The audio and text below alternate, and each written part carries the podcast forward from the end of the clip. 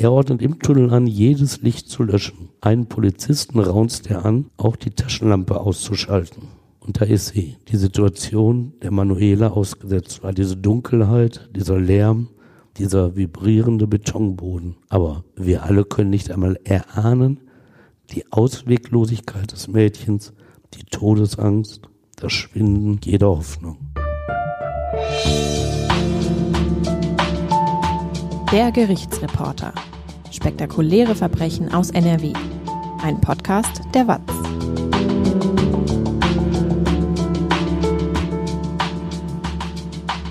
Hallo und willkommen zum Podcast. Ich bin Brinja Bormann, Podcast- und Videoredakteurin und bei mir ist Stefan Wette, seit mehr als 30 Jahren Gerichtsreporter bei der WAZ. Hallo Stefan. Hallo Brinja. Die zwölfjährige Manuela S. ist 1994 entführt worden. Elf Tage hielten die Kidnapper sie im Tunnel unter der A52-Brücke in Mülheim gefangen. Aufgrund falscher Zeugenaussagen ging die Polizei aber zeitweise nicht von einer echten Entführung aus. Die ganze Geschichte, die hört ihr jetzt. Stefan, wie wichtig sind Zeugenaussagen für die Aufklärung von Straftaten? Ja, mit das Wichtigste in einem Verfahren. Gerichte sind einfach auf Zeugen angewiesen. Die Richter sind ja nicht selbst bei der Tat dabei gewesen, also müssen sie es irgendwie rekonstruieren. Und wie du gerade schon angesprochen hast, die Entführung von Manuela, die zeigt, dass nicht immer Verlass ist. Selbst bei so schwerwiegenden Straftaten wie einer Entführung bekommst du Dinge zu hören, die einfach nicht stimmen. Und das war der Fall bei der Entführung dieses Mädchens dessen Leben wirklich eine sehr lange Zeit dem Tode nahe war. Du musst dir diese Mintader Ruhrbrücke vorstellen. Das ist eine Autobahnbrücke, 65 Meter über der Ruhr gelegen. Und da war das Mädchen eingeschlossen in diesem Versorgungstunnel unterhalb der Fahrbahn. Und elf Tage lang bangte auch die Familie um ihr Kind. Und die Familie musste während dieser schweren Zeit auch noch gegen den Verdacht der Polizei ankämpfen, die Entführung nur vorgetäuscht zu haben. Also nochmal zu deiner Frage mit den Zeugen. Gerichte müssen halt Sachverhalte aufklären, längst vergangene Situationen rekonstruieren und angewiesen sind sie dabei auf die Zeugen, auf Menschen, die manchmal nur bruchstückhaft mitbekommen haben, was in ihrer Umgebung passiert ist. Auf Menschen, die auch mal bewusst die Unwahrheit erzählen, also lügen. Karin Schwarz, die Leiterin der Essener Staatsanwaltschaft, hat Ende März 2022 im Rechtsausschuss des NRW-Landtages Klage geführt über die Lügen von Clanmitgliedern. Vor Gericht hätten diese plötzlich Erinnerungslücken oder erzählten erfundene Geschichten. So erklärte sie, dass Ermittlungsverfahren ihrer Behörde vor Gericht oft zu keiner Verurteilung führten. Das war aus meiner Sicht eine sehr interessante Begründung für eine schlechte Beweislage.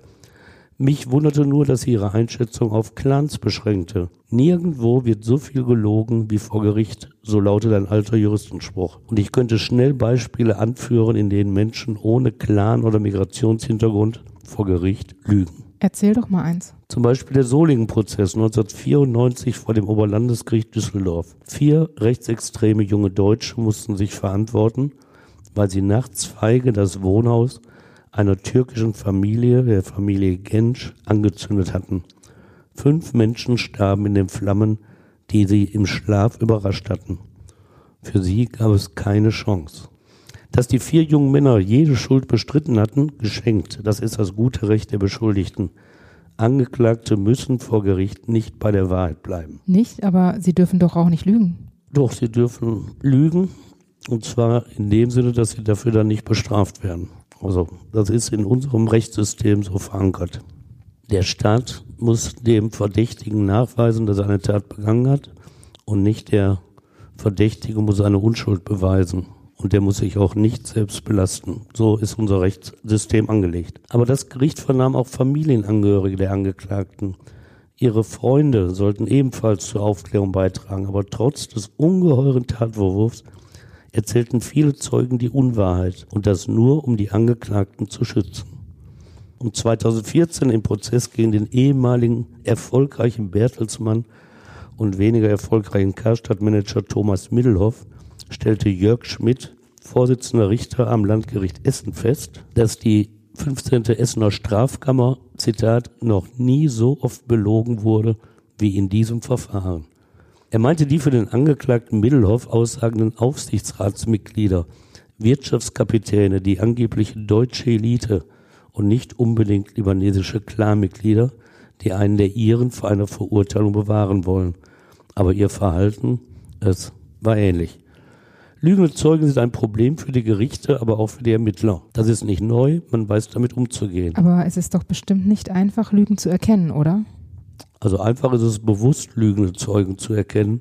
Wenn die Beweislage ansonsten gut ist, dann weiß man, warum etwas nicht stimmen kann. Viel schwieriger ist es, die Zeugen zu erkennen, die es gut meinen, aber völligen Unsinn erzählen. Und dann gibt es noch die Wahrnehmungsprobleme von Zeugen. Kennt ihr die Geschichte vom unsichtbaren Gorilla? Meinst du das Video mit dem Menschen im Gorilla-Kostüm, der beim Basketballspiel durchs Bild läuft? Genau das. Also dir ist es bekannt. Das ist ein tolles Video, ne? Das sollte auch jede Richterin, jedem Richter bewusst sein, wenn sie einen Fall beurteilen müssen. Mehrfach ist dieser Test mit dem unsichtbaren Gorilla wiederholt worden. Das Ergebnis war immer gleich. Zeugen sind mit Vorsicht zu genießen. Den Test kann sich jeder im Internet mit dem Stichwort unsichtbarer Gorilla angucken. Zwei Mannschaften, sie bestehen aus jeweils drei jungen Menschen, spielen auf engem Raum Basketball. Sie unterscheiden sich in ihren Trikots, die einen schwarz, die anderen weiß. Die Aufgabe an die Beobachter der Szene, zählen sie, wie viele Pässe das schwarze Team sich zuspielt, ja. Und dann zählen die Zuschauer sehr konzentriert. Was sie alle nicht sehen, während der Spielszenen läuft von rechts plötzlich ein Schauspieler im Gorilla-Kostüm ins Bild. In der Mitte bleibt er inmitten der dribbelnden Spieler stehen, trommelt mit den Fäusten auf seine Brust, bleckt die Zähne und läuft links wieder hinaus aus dem Bild. Die Basketballspieler zeigen sich völlig uninteressiert an ihm. Und die konzentrierten Beobachter? Sie haben den Menschenaffen gar nicht gesehen. Obwohl er die ganze Zeit da war. Obwohl er die ganze Zeit da war. Ja, du siehst, dieser Gorilla-Test zeigt auf, dass Zeugen etwas nicht sehen, obwohl es objektiv da war. Der Essener Entführungsfall der zwölf Jahre alten Manuela S. belegt dagegen, dass Zeugen komplexe Sachverhalte überzeugend schildern, obwohl es diese objektiv nie gegeben hat. Das führte dazu, dass die Kriminalpolizei Essen zeitweise gar nicht von einer Entführung ausging. Sie verdichtete Manuela, das Kidnapping nur vorzutäuschen. Und sie vermutete, dass die Eltern des Kindes eine Entführung inszenierten. Möglicherweise, um an das Geld des reichen Arbeitgebers des Vaters zu gelangen. Öffentliche Anteilnahme gab es für die Familie der Entführten in dieser Phase kaum. Und das lag an diesen lügenden Zeugen, auf die erfahrene Kriminalbeamte hereingefallen waren. Aber hatten die Ermittler überhaupt eine Chance, die Lügen zu erkennen? Gehen wir mal zum Anfang des Falls. Wie kam es überhaupt zu dieser Entführung? Ja, es geht um zwei Brüder. Das sind die Entführer dieses zwölfjährigen Mädchens Manuela. Denn wir müssen von Entführung reden, denn sie ist tatsächlich gekidnappt worden. Und diese zwei Brüder, die kommen aus dem Essener Süden, der ja gemeinhin als eher wohlhabend und sozial problemlos gilt. Sie sind im Stadtteil Kettwig daheim, der direkt an der Ruhr liegt und mit seiner Altstadt aus Fachwerkhäusern und engen Gassen auf einer kleinen Anhöhe besticht. Zu Kettwig habe ich auch eine persönliche Beziehung. Mein Urgroßvater stammt aus Italien und war Ende des 19. Jahrhunderts nach Deutschland ausgewandert in Stolzenfels am Rhein bei Koblenz hat er die Bürgermeistertochter kennengelernt und mit ihr in Kettwig eine Familie gegründet. Elf Kinder, glaube ich, hatten die beiden. Ein Großteil ihrer Nachkommen wohnt immer noch dort. Manchmal treffen wir uns zum Sippentreffen und tauschen uns darüber aus, was aus einem Migranten so werden kann. Ich wusste gar nicht, dass du italienische Wurzeln hast. Ich erzähle das aber gerne. Nochmal zu Kettwig. Über Essen hinaus kommen Touristen um Kettwig diesen schönen Ort zu besuchen. Im Sommer ist es schwer, in den vielen Cafés und Biergärten einen Platz zu bekommen. Der Stadtteil ist auch Standort von Spitzengastronomie und Sterneküche. Schloss Hugenpot und das heute leider nicht mehr existente Restaurant Residence sind oder waren überregional bekannt. Dort ist die Welt nach bürgerlichen Maßstäben noch in Ordnung. Aber die Welt ist ja nie schlicht in Schwarz und Weiß aufzuteilen. Das Böse, es ist halt überall. In Kettwig lebt 1994 der 26 Jahre alte Carsten H.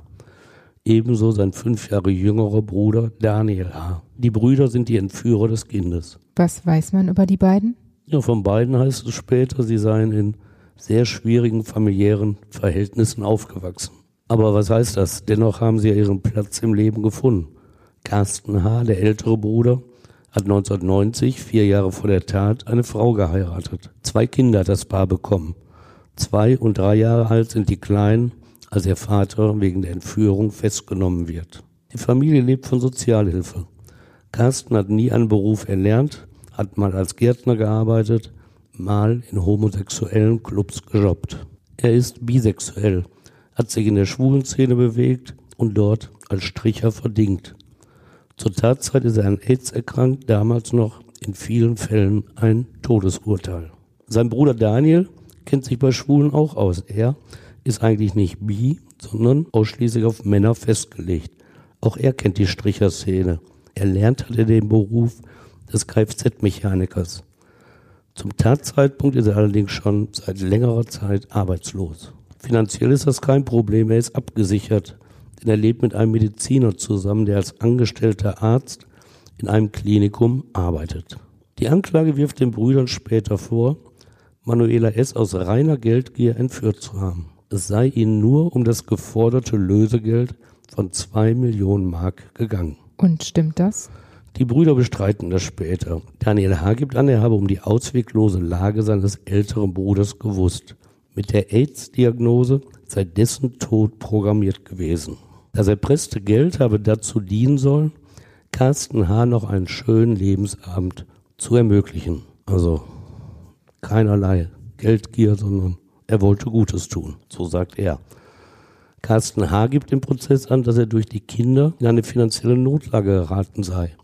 Seine Sozialhilfe habe nicht ausgereicht, um die Familie zu ernähren. Rechtsanwältin Gudrun Döring-Striening, die Manuela S. in der späteren Hauptverhandlung als Nebenklägerin vertritt, lässt das offenbar keine Ruhe. Sie erkundigt sich bei der Essener Stadtverwaltung, auf welche Sozialleistung eine vierköpfige Familie wie die des Carsten H.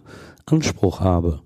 Am nächsten Sitzungstag führt sie das Ergebnis in die Hauptverhandlung ein. Da gibt es zweimal den Sozialhilfesatz für die beiden Erwachsenen, zusätzlich für beide Kinder. Dazu Kindergeld, Wohngeld, Heizkostenzuschuss, Kleidungsgeld und anderes. Jedenfalls rechnet die Anwältin mit Hilfe der Essener Behörden vor, dass Carsten S. rund 3000 Mark im Monat überwiesen bekomme, ohne dafür irgendetwas tun zu müssen. Ist 3000 Mark denn viel für eine vierköpfige Familie? Ja, es gibt ja so Vergleiche. Ich habe damals in der Watz geschrieben, dass einige Justizwachtmeister im Saal geschluckt hätten. Sie bekamen eher weniger Geld vom Land als Gehalt, mussten dafür aber am Tag acht Stunden arbeiten gehen und oft auch eine Familie ernähren. Richter Helmut Weller, Vorsitzender der fünften Essener Strafkammer, tief im Herzen ein Sozialdemokrat, gefiel dieser Hinweis der Nebenklage gar nicht. Er ging darauf nicht weiter ein und sagte nur, wer Sozialhilfe beantragt, der wird sie auch brauchen. Wann kam es denn dann zur Entführung von Manuela S.? Es war der Donnerstag, der 5. Mai 1994. Da zerstört ein Anruf das heile Leben der Familie S. in Essen-Schür. Kurz nach 17 Uhr hat das Telefon geklingelt. Die 15 Jahre alte Tochter hebt den Hörer ab. Ein Mann ist dran. Er stellt sich nicht vor. Ich habe Manuela in meiner Gewalt, sagt er. Keine Polizei einschalten, ordnet er an und versichert, er werde sich wieder melden bei der Familie. Manuela, das ist die zwölf Jahre alte Tochter. Sie ist im Sauerland in ihrem Geburtsort Iserlohn aufgewachsen. Probleme gab es nicht in ihrem Leben. Rund 90.000 Einwohner zählt die größte Stadt im Märkischen Kreis, gilt dennoch als eher kleinstädtisch. Wohlbehütet ist Manuela dort aufgewachsen. Und jetzt dieser Anruf. Er hört sich an wie der Auftakt einer Entführung, aber was soll das? Die Familie hat kein Geld. Lange Zeit war der Vater arbeitslos in Iserlohn. Erst ein Jahr zuvor ist Familie S mit ihren beiden Töchtern ins Ruhrgebiet gezogen. Der 38 Jahre alte Eckbert S.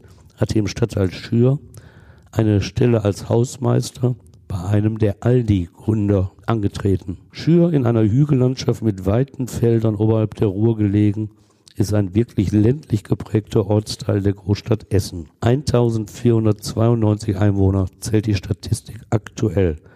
Die CDU erzielt hier ihre stadtweit höchsten Ergebnisse bei Wahlen. Der Discounterkönig Albrecht lebt in einer Siedlung deren Villen an der Privatstraße Schau ins Land von außen kaum zu erkennen sind, weil die Vorgärten so groß sind. Die Hausmeisterfamilie lebt in einem kleinen Haus auf dem riesigen Grundstück. Manuela geht wie ihre ältere Schwester im benachbarten Stadtteil Kettwig zur Schule. Jeden Morgen fahren die beiden mit dem Linienbus 142 zum Theodor-Heuss-Gymnasium. Anfang Mai ist das anders. Die Schwester macht ein Praktikum, sodass Manuela alleine zur Bushaltestelle gehen muss. Und am 5. Mai, da wird sie das Opfer einer Verwechslung. Sie sollte gar nicht entführt werden? Sie selber nicht. Denn Carsten und Daniel H. haben es eigentlich auf die Entführung des Kindes reicher Eltern abgesehen. Zwei Millionen Mark wollen sie erpressen und da glauben sie, in der Straße Schau ins Land ein passendes Opfer finden zu können. Das wissen sie als Kettwig. Da oben in dieser Straße in Schür, da wohnen die Superreichen, da ist das Geld zu Hause. Hätten sie ein wenig weiter gedacht, wären sie darauf gekommen, dass die Kinder der Superreichen nicht unbedingt mit dem Linienbus 142 zur Schule fahren, sondern eher im Auto gebracht werden. Wer illegal an das Geld anderer Leute kommen will, muss sich überlegen, welche Tat seinen intellektuellen und körperlichen Fähigkeiten entspricht. Früher, als die Banken ihr Geld noch nicht in zeitgesicherten Tresoren aufbewahrten, bevorzugten schlichte Gemüter den Banküberfall. Maske auf, Pistole ziehen, Geld einsacken und weg.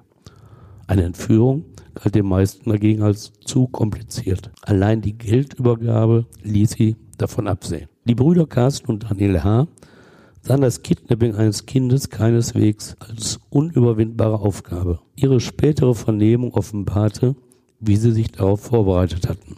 Kindisch, laienhaft. Es war der Plan von Dilettanten. Wie haben Sie sich denn vorbereitet?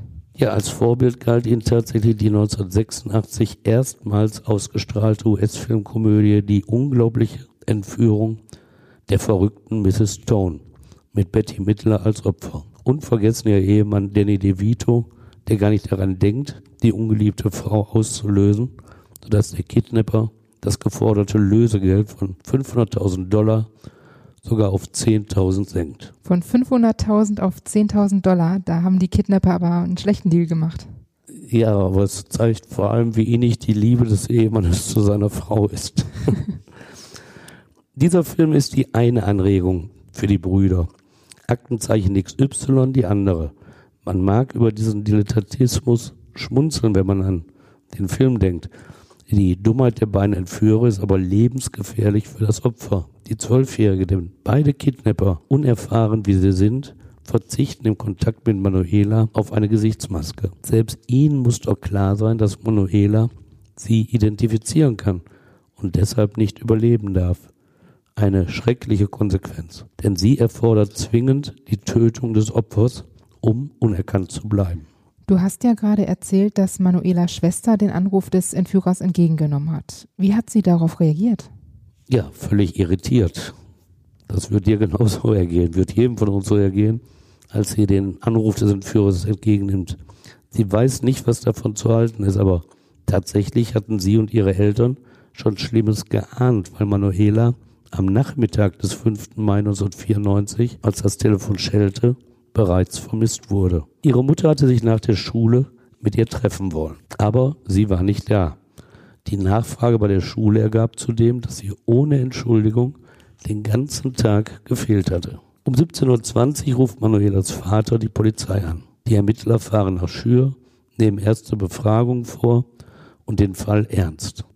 Noch in der Nacht wird am Polizeipräsidium Essen eine sogenannte besondere Aufbauorganisation eingerichtet. Verdeckt wird ermittelt, damit die Entführer nicht in Panik geraten und das Kind töten.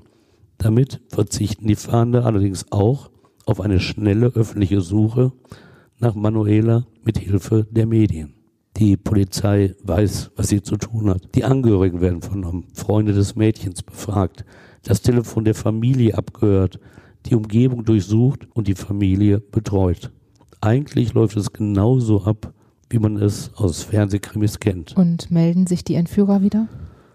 Nee, die ganzen Ermittlungsaktionen bringen nichts. Und viel schlimmer ist, die Entführer melden sich eben nicht. Völlig ungewöhnlich.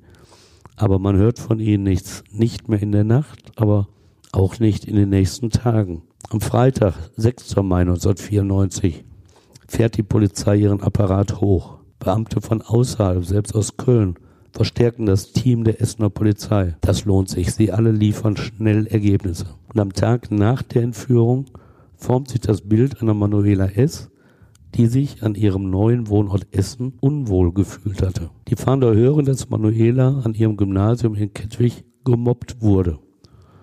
Bösartigen Aktionen ihrer neuen Mitschüler habe die eher in sich gekehrte Manuela sich ausgesetzt gefühlt. So sei einmal ein Basketballspiel abgebrochen worden, weil die Mitschüler sich weigerten, den Ball zu spielen, den Manuela zuvor angefasst hatte. Immer mehr Briefe mit den alten Freundinnen aus Iserlohn waren in dem Jahr nach dem Umzug hin und her gegangen. Aufmerksam registriert die Polizei, dass Manuela einer alten Freundin aus dem Sauerland anvertraut hatte, sie kenne ein gutes Versteck, nämlich eine Ruine in Kettwig, in der sie sich verbergen wolle, wenn sie mal von zu Hause ausreise. Dazu passt auch der Aufsatz im Unterricht, in dem die Schüler über die Entführung eines zwölfjährigen Jungen schreiben sollen.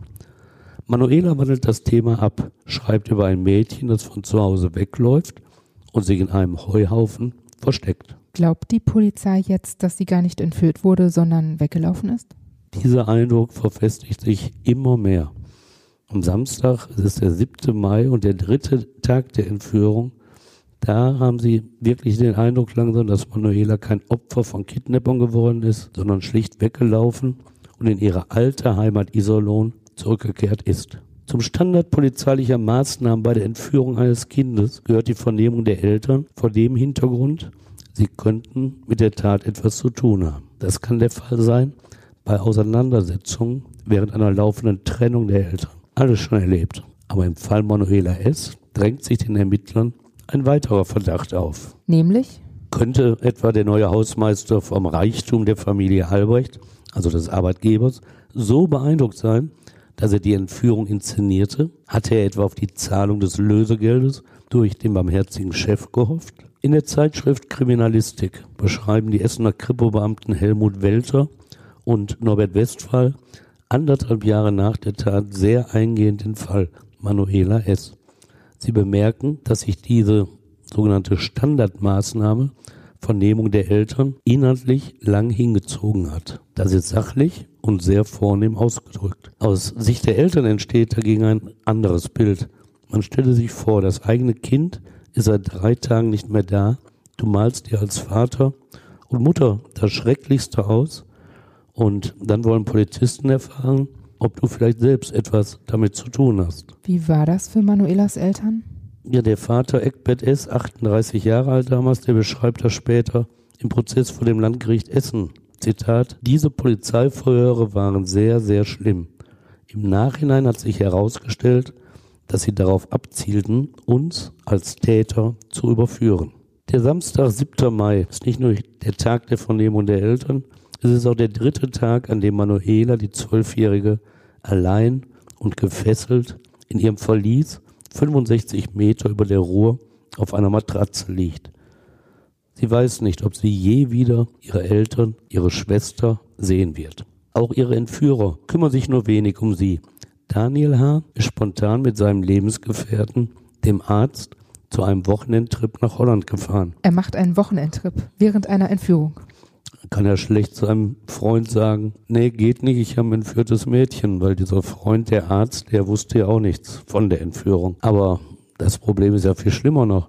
Er hat auch keine Zeit für den eigentlich geplanten zweiten Erpresseranruf mit konkreten Lösegeldforderungen. Er lässt die Eltern so ja in einer schrecklichen Ungewissheit. Die Beamten in der Essener Ermittlungskommission können natürlich nicht ahnen, dass sie auf der Gegenseite Kidnapper haben, die er nachlässig an ihrem Plan arbeiten. Für die erfahrenen Polizisten passt es ins Bild einer von Manuela oder ihren Eltern vorgetäuschten Entführung, dass es keinen zweiten Anruf der Kidnapper gibt. Ihnen fehlt wahrscheinlich auch die Fantasie, dass es Entführer gibt, die das Kind des Hausmeisters mit dem Kind des reichen Villenbesitzers verwechseln.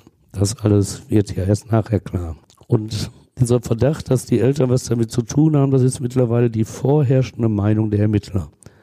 Klar, eine echte Entführung schließen sie weiter nicht aus. Und sie denken immer noch daran, dass das Mädchen sogar einem Sexualmord zum Opfer gefallen ist und irgendwo tot im Gebüsch liegt. Aber um ehrlich zu sein, sie haben ja die Umgebung abgesucht und nichts gefunden. Wie ermitteln Sie dann weiter? Jetzt an diesem Samstag entschließen sie sich, ihre verdeckte Ermittlung aufzugeben und die Öffentlichkeitsfahndung zu starten. Sie schildern den Fall recht offen gegenüber den Medien. Und so wirkt der Fahndungsaufruf in Sonntagszeitungen und Radio eher halbherzig. In der Essener Lokalausgabe der NRZ heißt es am Montagmorgen, 9. Mai in der Überschrift Entführung, Mord oder nur Heimweh. Mysteriöser Vermisstenfall.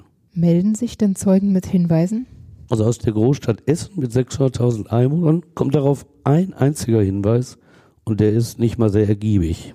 Ganz anders aus dem viel kleineren Iserlohn. Eine Fülle von Hinweisen geht bei der Polizei ein und sie berichten alle davon, Manuela in Iserlohn gesehen zu haben, mit ihr sogar gesprochen zu haben. Es sind die lügenden Zeugen, von denen ich anfangs gesprochen hatte. Sie sind so überzeugend, dass die Polizei sogar ihre Ermittlungskommission verkleinert. Denn ihr ist jetzt fast endgültig klar, dass Manuela wieder in Iserlohn lebt, bei irgendeiner Freundin verborgen. Hätte die Polizei erkennen können, dass die Hinweise gelogen sind? Ja, ich glaube nicht. Es ist wirklich sehr schwer für die Polizei, diese Lügen zu erkennen. Denn am 8. Mai gehen die Hinweise im Abstand von 5 bis 15 Minuten bei den Beamten ein. Sie berichten, Manuela gesehen zu haben und nennen konkrete Ortsangaben. Tatsächlich zeichnen diese Angaben ein Schrittmuster der Vermissten nach. Offenbar geht sie einen bestimmten Weg. Allerdings die Streifenwagen, die nach den Hinweisen sofort gestartet werden, müssen wieder ergebnislos zurückfahren. Keine Spur von Manuela. Nachher wird klar, dass Ausgangspunkt all dieser unterschiedlichen Hinweise ein Ponyhof in Iserlohn war. Möglicherweise haben die sich da gegenseitig angestachelt, Angaben zu machen. Aber es gibt noch viel konkretere Hinweise. Frühere Freundinnen, die Manuela wirklich kennen, erzählen von Begegnungen mit ihr in der Nähe einer Kleingartenanlage. Dort hatten ihre Eltern auch tatsächlich mal einen Garten. Es wirkt so glaubwürdig, dass Manuela dort nach einem Alex gerufen habe, dass sie in Iserlohn in Begleitung eines männlichen Jugendlichen gesehen worden sei. Das passt. Und der Entführer, der hat sich weiter nicht gemeldet. Schließlich baut die Polizei ihre Ermittlungskommission in der alten Stärke weiter ab. Von einem Kapitalverbrechen geht in Essen jetzt kaum jemand aus. In den Zeitungen finden sich in der Woche nach der Entführung nur kleinere Berichte. Die Polizei sucht Manuela in Iserlohn, ist zu lesen. Und Manuela von Zeugen gesehen. Selbst die Familie glaubt mittlerweile daran, dass ihre Tochter ausgerissen ist. Oder wie ist das anders zu verstehen? Steht in der Zeitung, Manuela kommt zurück. So appelliert die Familie öffentlich. Bestimmtes Thema ist in der Stadt in dieser Woche nicht die entführte Zwölfjährige, sondern das am nächsten Wochenende bevorstehende DFB-Pokalfinale in Berlin. Rot-Weiß Essen, der Zweitligist, dem mal wieder wegen finanzieller Unregelmäßigkeiten die Lizenz entzogen wurde, wird gegen Werder Bremen um diesen Titel kämpfen. Die Stadt fiebert dem Spiel im Berliner Olympiastadion entgegen. Während Manuela weiter im Tunnel unter der A52-Brücke gefangen ist. Das muss man sich vorstellen, ne? Gehen die Ermittlungen denn noch weiter? Ja, aber auf kleiner Flamme halt. Die Ermittlungen konzentrieren sich jetzt auf Iserlohn. Täglich fahren die Beamten in Sauerland, suchen nach Manuela. Daran ändert sich nichts, als der Entführer am Montag 9. Mai ein zweites Mal anruft. Das Telefonat mit seiner Forderung wird aufgezeichnet. Darin heißt es, zwei Millionen in nicht gekennzeichneten und nicht aufeinanderfolgenden Scheinen. Am bis Freitag. Für die Kripo ist schnell klar, dass es sich um einen Trittbrettfahrer handelt, der in der Zeitung von der Suche nach Manuela gelesen hat. Insider wissen offenbar der in seinem Anruf nicht.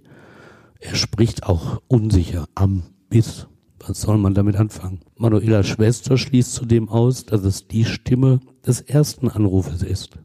Und irgendwie passt es für die Ermittler zu einer nur vorgetäuschten Entführung, dass es nach langer Pause gerade dann eine Forderung der Entführer gibt, nachdem die Polizei deutlich einen Verdacht gegen die Eltern geäußert und ihre Personalstärke abgebaut hatte. Aber es war der richtige Entführer, der angerufen hat?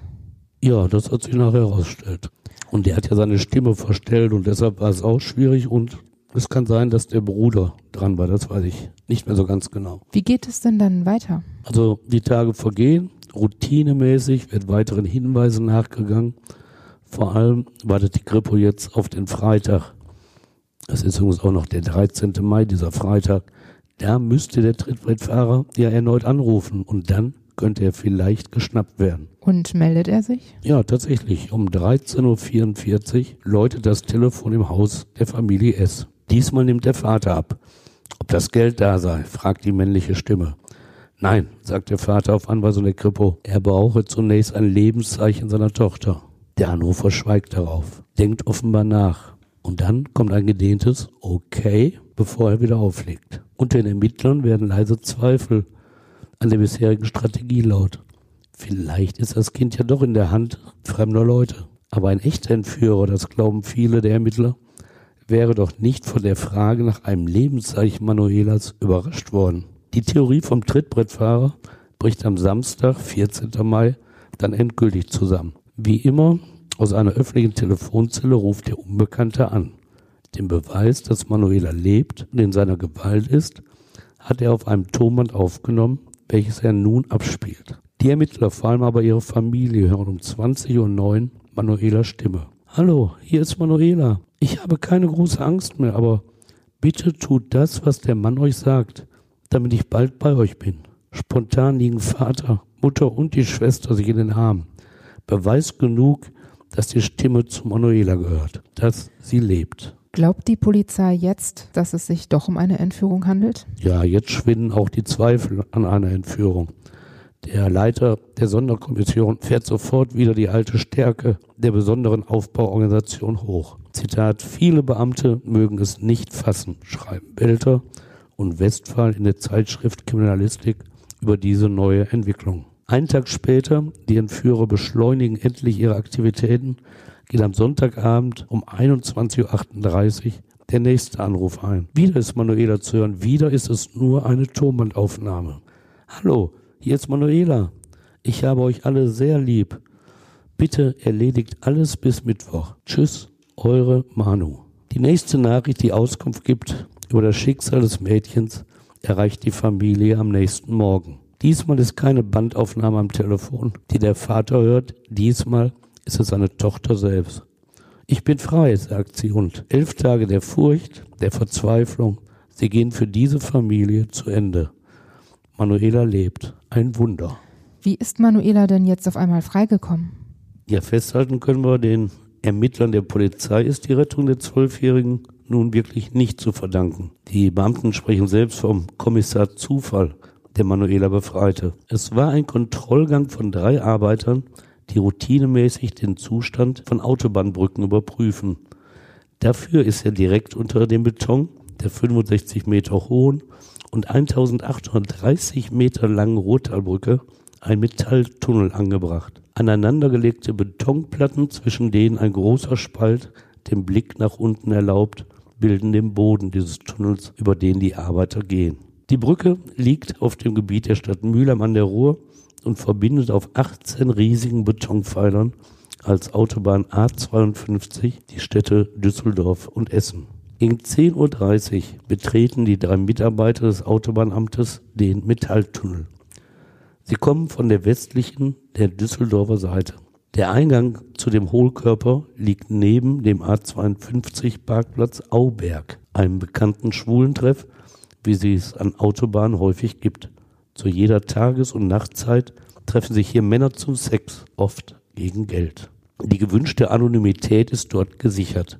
Zum Sex kommt es im Auto, im angrenzenden Wald oder auch im eigentlich verschlossenen Hohlkörper unter der Autobahn. Irgendeiner hat wohl einen Schlüssel. Gebrauchte Kondome im Inneren veranschaulichen, was dort möglich ist. Carsten und Daniel H., die selbst gelegentlich als Stricher ihr Geld verdient hatten, kennen den Treffpunkt natürlich. Zurück zum Montag. Nach rund 200 Metern, der zweite Betonpfeiler ist passiert, entdeckt einer der Landesbediensteten ein Mädchen, gefesselt an Händen und Füßen, das auf einer Matratze liegt.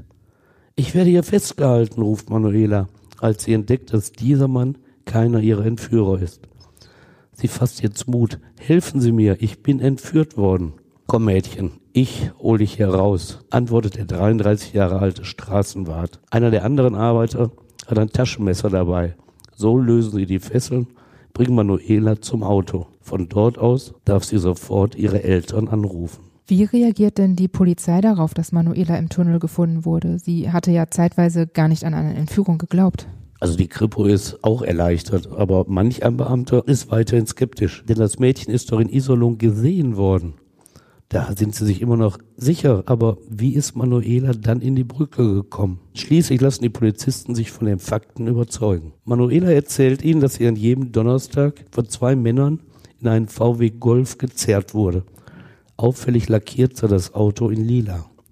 Sie sei in ihr Verlies gebracht und gefesselt worden. Nudelsalat hätten die immer unmaskierten Männer ihr gebracht, auch Butterbrote, Cola und Tee. Geschlagen worden sei sie nicht, aber der jüngere Mann habe sie einmal sexuell missbraucht. Schrecklich sei ihr Gefängnis gewesen und Lärm um Toast. Die Fahrgeräusche der täglich rund 60.000 Fahrzeuge erfüllen den Hohlraum Hallen von den Wänden wieder. Die Autos verursachen auch ein Dauerschwingen des Metallkörpers unter der Fahrbahn. Der Zustand des Mädchens und das Matratzenlager selbst überzeugen die Ermittler letztlich, dass sie die Familie zu Unrecht verdächtigt hatten. Ein Polizist sprach es am Tag der Befreiung aus. Wie hätte sie sich selbst in dem Verlies einschließen können? Wie hätte sie sich selbst fesseln können? Und wie gehen die Ermittlungen jetzt weiter? Hat die Polizei brauchbare Hinweise zu den Entführern? Ja, zum Glück. Die Suche nach den Tätern ist sehr schnell von Erfolg gekrönt. Die Observation des Tunneleingangs bringt zwar nichts, weil die Entführer an diesem Tag gar nicht kommen. Erneut hilft aber der Zufall. In der Nähe des Brückeneingangs stellen Polizeibeamte am Tag der Befreiung Manuelas ihren Pkw auf einem Hof ab. Sie wollen von dort zur Brücke gehen. Die Bäuerin, 46 Jahre alt, kommt mit ihnen ins Gespräch und schildert eine Beobachtung, die sie am Entführungstag gemacht hatte. Auf dem schwulen Parkplatz haben sie damals einen Pkw gesehen, der ihr irgendwie verdächtig vorkam. Und die Farbe lila, die sie nennt, stimmt überein mit der von Manuela genannten des Entführerautos. Aber ein Glücksfall, die Zeugin hat sich auch das Kennzeichen des VW Golf notiert. Und so ist der Halter in kurzer Zeit ermittelt, ein Arzt. Die Kripo sucht ihn auf, schaut sich in der Wohnung um. Dort entdecken die Beamten Kleidungsstücke und andere Utensilien, die Manuela beschrieben hatte. Aber der Halter des PKW ist offenbar nicht der richtige. Er scheint wirklich völlig ahnungslos. Der Mediziner erzählt, dass er mit dem 21 Jahre alten Daniel Hart zusammenlebe und dieser tagsüber den VW Golf fahre, wenn er selbst im Klinikum arbeite. Also Daniel H., ein Verdächtiger, den die Polizisten gar nicht hart befragen müssen nach der Festnahme. Die Menge des Beweismaterials lässt ihn jedes Leugnen schnell aufgeben. Er legt ein volles Geständnis ab. Mit seinem Bruder habe er die Entführung geplant und dafür mehrere Tage lang die reiche Leute-Siedlung in Schür ausgekundschaftet. Da sei ihm die Zwölfjährige aufgefallen, die jeden Morgen aus einem Villengrundstück kam und zur Haltestelle ging. Er belastet seinen Bruder Carsten als Mittäter und dass das Geld für den Eltern gedacht gewesen sei. Die Todesdiagnose AIDS vor Augen, habe er finanziell unbesorgt leben und sich noch etwas Luxus gönnen wollen. Noch in der Nacht zum Dienstag, nur 15 Stunden nach der Befreiung, sitzen beide Brüder H. im Polizeipräsidium Essen in den Gewahrsamszellen. Am nächsten Tag erlässt das Amtsgericht Essen einen Haftbefehl gegen die mutmaßlichen Entführer. Sie kommen in Untersuchungshaft. Und dann müssen sich die Brüder vor Gericht verantworten. Ja, das ist Montag, der 14. November 1994. Da eröffnet Helmut Weller die Hauptverhandlung der fünften Strafkammer gegen die Brüder H. Es ist die fünfte Kammer, die Jugendschutzkammer am Landgericht Essen, vor der sie sich verantworten müssen. Vor diesem Spezialgericht landen alle Fälle, bei denen Kinder oder Jugendliche Opfer von Straftaten geworden sind. Diese Regelung soll gewährleisten, dass erfahrene Richter die jungen Zeugen kindgerecht vernehmen. Helmut Weller gilt am Landgericht Essen als Papa gnädig. Behutsam und einfühlsam geht er auf die Beteiligten ein, forscht nach dem Vorleben der Angeklagten. Manchmal gelingen ihm Urteile, bei denen außer ihm niemand mehr an eine Bewährung gedacht hätte. Urteilt er denn immer gnädig? Nee, da soll man sich nicht täuschen. In all den Jahren, in denen ich die Urteile seiner Kammer verfolgte, verkündete er auch Haftstrafen mit zweistelligen Jahreszahlen, also elf, zwölf Jahre, manchmal auch mit Sicherungsverwahrung. Sein Talent war es, wirklich gefährliche Verbrecher von den Gelegenheitstätern zu unterscheiden. Was die Brüder H. an diesem Montag gestehen, wird auch diesen verständnisvollen Richter geärgert haben. Denn wer ihren Worten traut, der sieht die freundlichsten Entführer der Welt vor sich sitzen. An sich selbst denken sie eigentlich nie, nur an die Interessen anderer. Die Anklage hatte ihnen vorgeworfen, das Mädchen wahllos von der Straße gezerrt zu haben, um von den Eltern zwei Millionen Mark zu erpressen. Als Tatmotiv nennt sie den, Zitat, chronischen Geldmangel der Angeklagten. Carsten H., der 27-Jährige ohne Beruf, klagt über den hohen Schuldenstand, den die Arbeitslosigkeit über seine Ehefrau, die Kinder und ihn gebracht habe. Es ist zum Herzzerreißen, was er sagt. Nachts, wenn meine Frau dachte, ich schlafe, hat sie geweint. Ich habe sie gefragt, warum. Es war die Sorge, nicht mehr zu wissen, wovon sie am nächsten Tag einkaufen gehen soll. Das war übrigens der von mir anfangs angeführte Einwand der Opferanwältin Gudrun Jürgen-Striening, die mit Zahlen nachwies, dass das Ehepaar über mehr als 3000 Mark netto an staatlichen Zuschüssen verfügte. Selbstlos gibt sie auch Daniel H., der 22-Jährige, vor seinen Richtern. Er nennt die AIDS-Erkrankung seines Bruders als Motiv. Ich war mit ihm im Krankenhaus, sah da die lebenden Leichen. So sollte Carsten nicht enden. Ich wollte ihm einen angenehmen Lebensabend bescheren.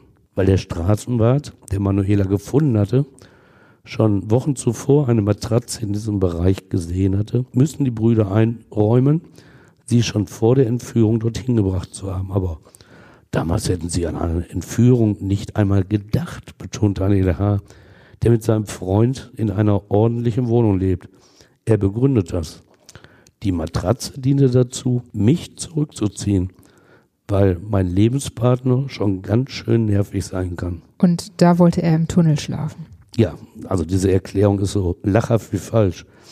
Wer je den Tunnel unterhalb dieser A52-Fahrbahn betreten hat, wird sich an einen unwirtlichen Ort erinnern. Ohrenbetäubend der Lärm, Schwindel hervorrufend die schwingenden Betonplatten. Also dann schon lieber ein nervender Lebenspartner. Gefesselt hatten ihren Führer Manuela an Händen und Füßen, die Beine noch zusätzlich mit einer Kordel an ein Metallteil gesichert. Und da sagt Carsten tatsächlich, sie hätten das Klebeband nicht um den Arm, sondern um den Ärmel geschlungen. Zitat, denn auf der Haut tut das beim Abziehen so weh. Also so fürsorglich können Entführer sein. Manuela erzählt ja, dass sie einmal missbraucht wurde. Stimmt das? Ja, Daniel H. räumt das dann auch ein, dass er das getan hat und dass er das dieser wehrlosen Manuela angetan hat. Aber erklären kann er sich das nicht, bereuen schon gar nicht. Er sagt im Prozess, ich habe noch nie mit einer Frau geschlafen. Die interessieren mich nicht. Kinder auch nicht. Tja, jeder verteidigt sich halt so gut, wie er kann. Richter Helmut Weller ist damals über 60 Jahre alt, als er den Vorsitz in der Verhandlung gegen die Brüder H. führt. Im Gegensatz zu vielen Kollegen hat er sich eine Freude am Verhandeln, eine echte Neugier bewahrt. Er will den Dingen auf den Grund gehen und so ordnet er am zweiten Prozesstag einen Ortstermin im Tunnel unterhalb der Ruhrtalbrücke an. Das ist ein riesiger Aufwand, den er von der Justizverwaltung verlangt. Das gesamte Gerichtsamt, Protokollführerin, Staatsanwalt, Gutachter, Nebenkläger, Verteidiger und Angeklagte müssen zum schwulen Parkplatz an der A52 gebracht werden. Der Öffentlichkeit ist natürlich auch der Zutritt zu gewähren.